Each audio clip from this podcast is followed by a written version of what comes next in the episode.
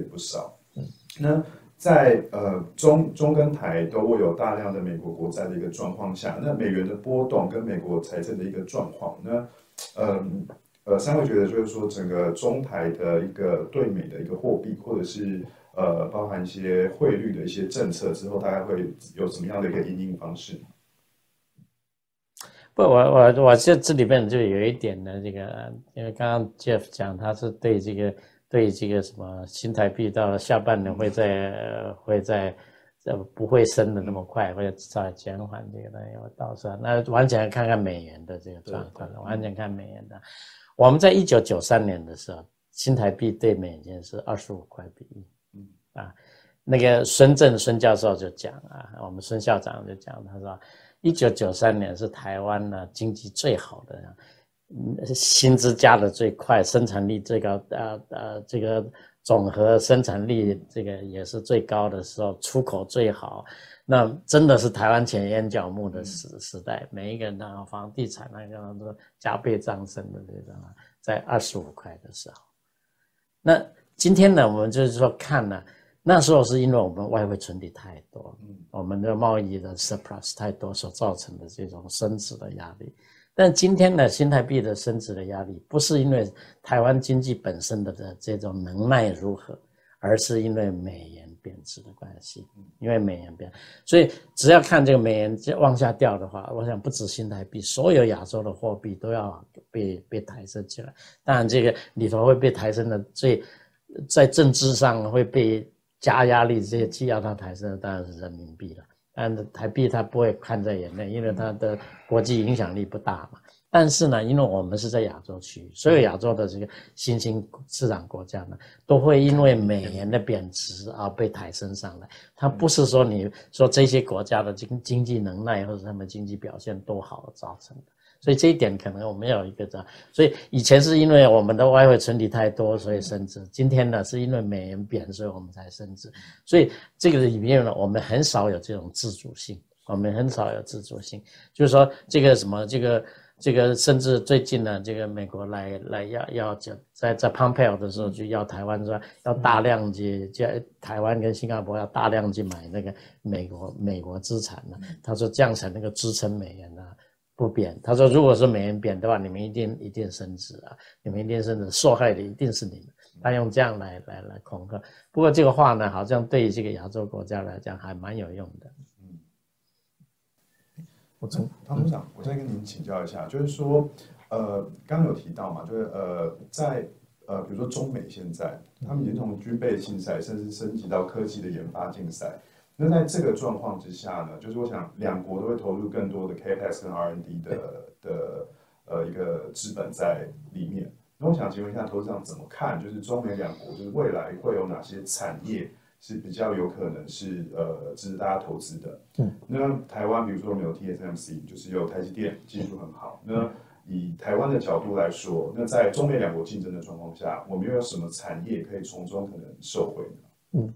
呃，其实现在讲的未来科科科技，其实现在正是发生进行式嘛。大家看得到，从从人工智慧，从 AI，刚刚讲的自动化，包括从先进的医疗哦，医疗产业因也因为 COVID-19 有一个很大很大的变革。我们过去很难想象，在九个月之内会有疫苗出来，因为过去随便发展疫疫疫苗，少则五年，多则八年、十年都有可能。但是因为整个的 AI 伴随着整个。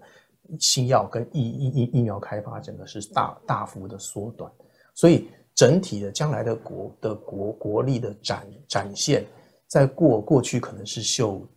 武器、秀肌肉，有一段时间是秀货币强强强势。当然，这两个还是在。那再一个就是，呃，中国跟美国之间，刚刚呃。教授讲的像科技战的这一块是肯定，以 AI 来以人工智慧，我们广称人工智慧，因为人工智慧会散及到所有的产业了，包括从制造到医疗到金融，通通都通通都叫做人工智慧。人工智慧这样产业，基本上在我看来，应该已已已已已经是一个呃国力争霸的条件，对，而不是只只只有一个产业发发展，是一个国策的部的的部分。当然里面有软体有硬体。刚刚市长提过说，像中国有很多在这些人工智慧相关的应用上面，其实在某种已经超越美国了。哦，在应用上面，但美美美美国还有很多的 IP 在在在在晶片制造在设计上面，他们有强大的 IP 跟平台，这是他们两边还要在未来在争夺的。哦有一边有非常广大的市市场，有很成熟的应用的经验，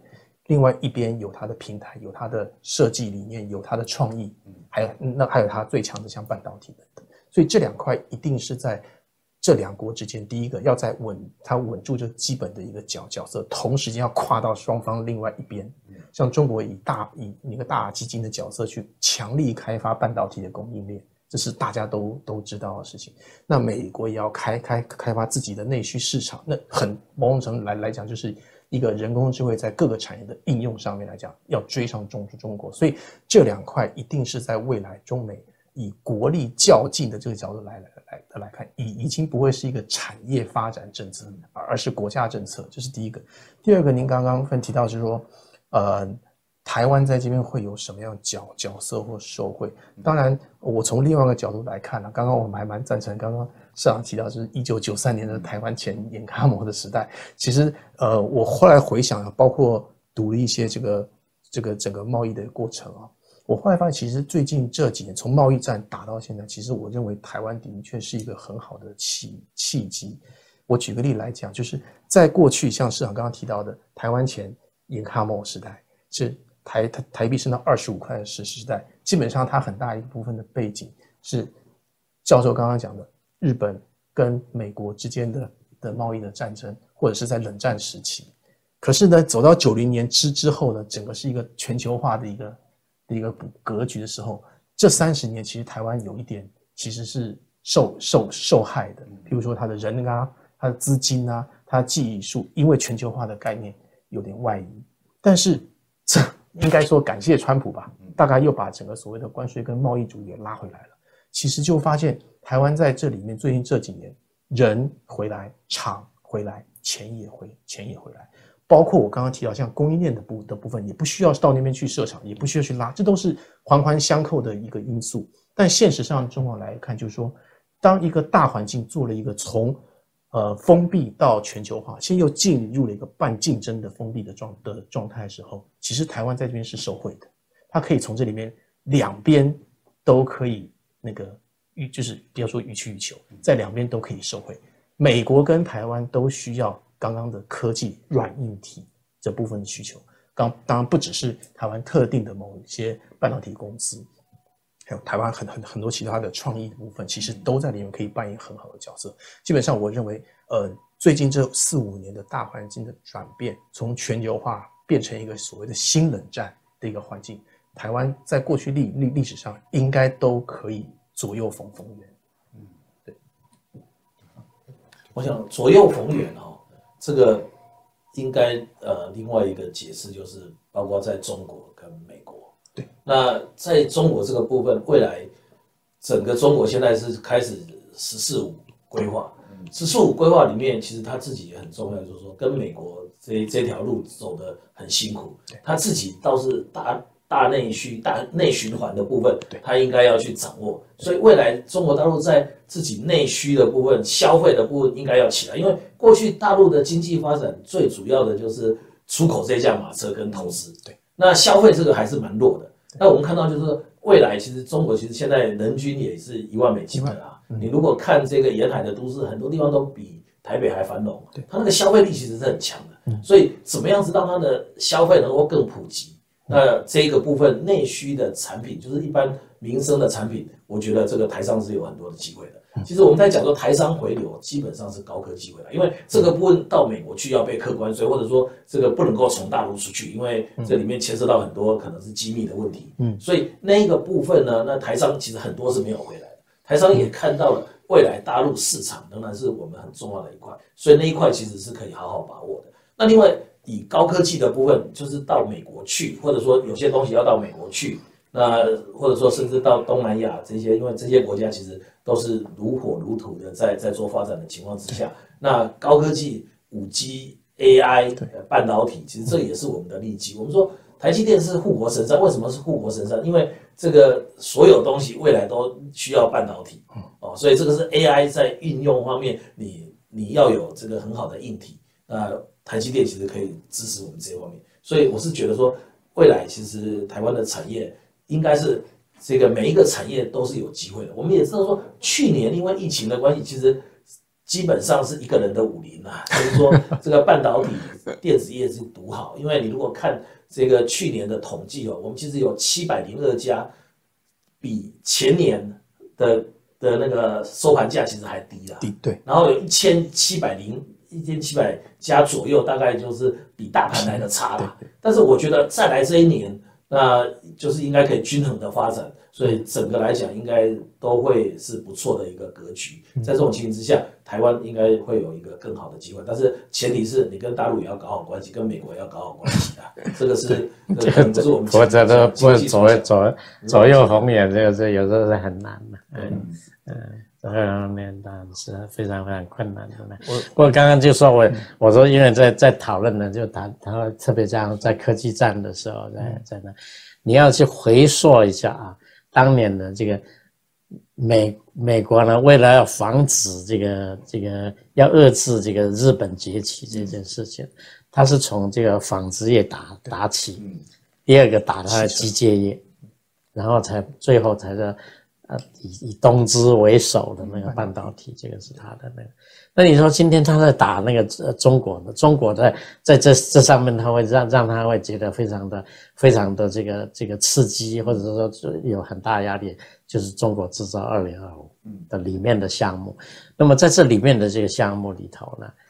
他倒没有去特别去强调说美呃这中呃呃中国在这个精工。业上面的，在机械业上面的这种优势，但是呢，它对中国的这个基础建设工程的这个这个建设能力啊，对于这个它的这个电信业，对于它这个智慧化的这个这个金融之外的，像互联网啦、数位经济啊这几个部分呢，它都的这个是对美国来讲呢，这个是恐惧的。我我我讲呢，不只是只有这个。防范而已，而是恐惧，因为在这几个领域啊，早已经超超越过美国了，早已经超越过美国。在这这个已经超越美国这个部分呢，他怎么样让他呢又能够退回去啊？这个东西是要，所以他才会用这种政治的力量啊，甚至用这个军事的这个威吓来来来来那个，就就是这个样子。那么今天呢，在美国呢，能够拿来作为压力，然后能够拿来这个。压服或者恫吓，或者是真正的有有意去制裁别人的，一个是美元，嗯是。啊，呃呃当然是美元是啊，另外一个呢，技术上面的专利不是话语权啊，你知道这个这个什么苏联呢是被他骂解体的，嗯。他就是拿出来一个自由、人权、民主呢，这三个呢，就把那个把这改变的这些这些毛子的这个想法、心理的这种价值观的改变，改变以后就苏联就解体。那时候你用军事力量去打打苏联，打不过的，他打不过他嘛。所以他在在那，结果今天呢，美国还是实际上还是掌握着整个世界的话语权。还有掌握了这个美元的这种优势，如果一旦这两个优势丧失的话，大概美元就是这个霸权结束的时候。嗯，我是北威的穆恩，欢迎订阅北威 YouTube 频道，在这边我们会定期的上传北威 Podcast 财经专业分析影片，以及北威研究室系列，与各种的专家呢去讨论各种主题，欢迎大家订阅收看。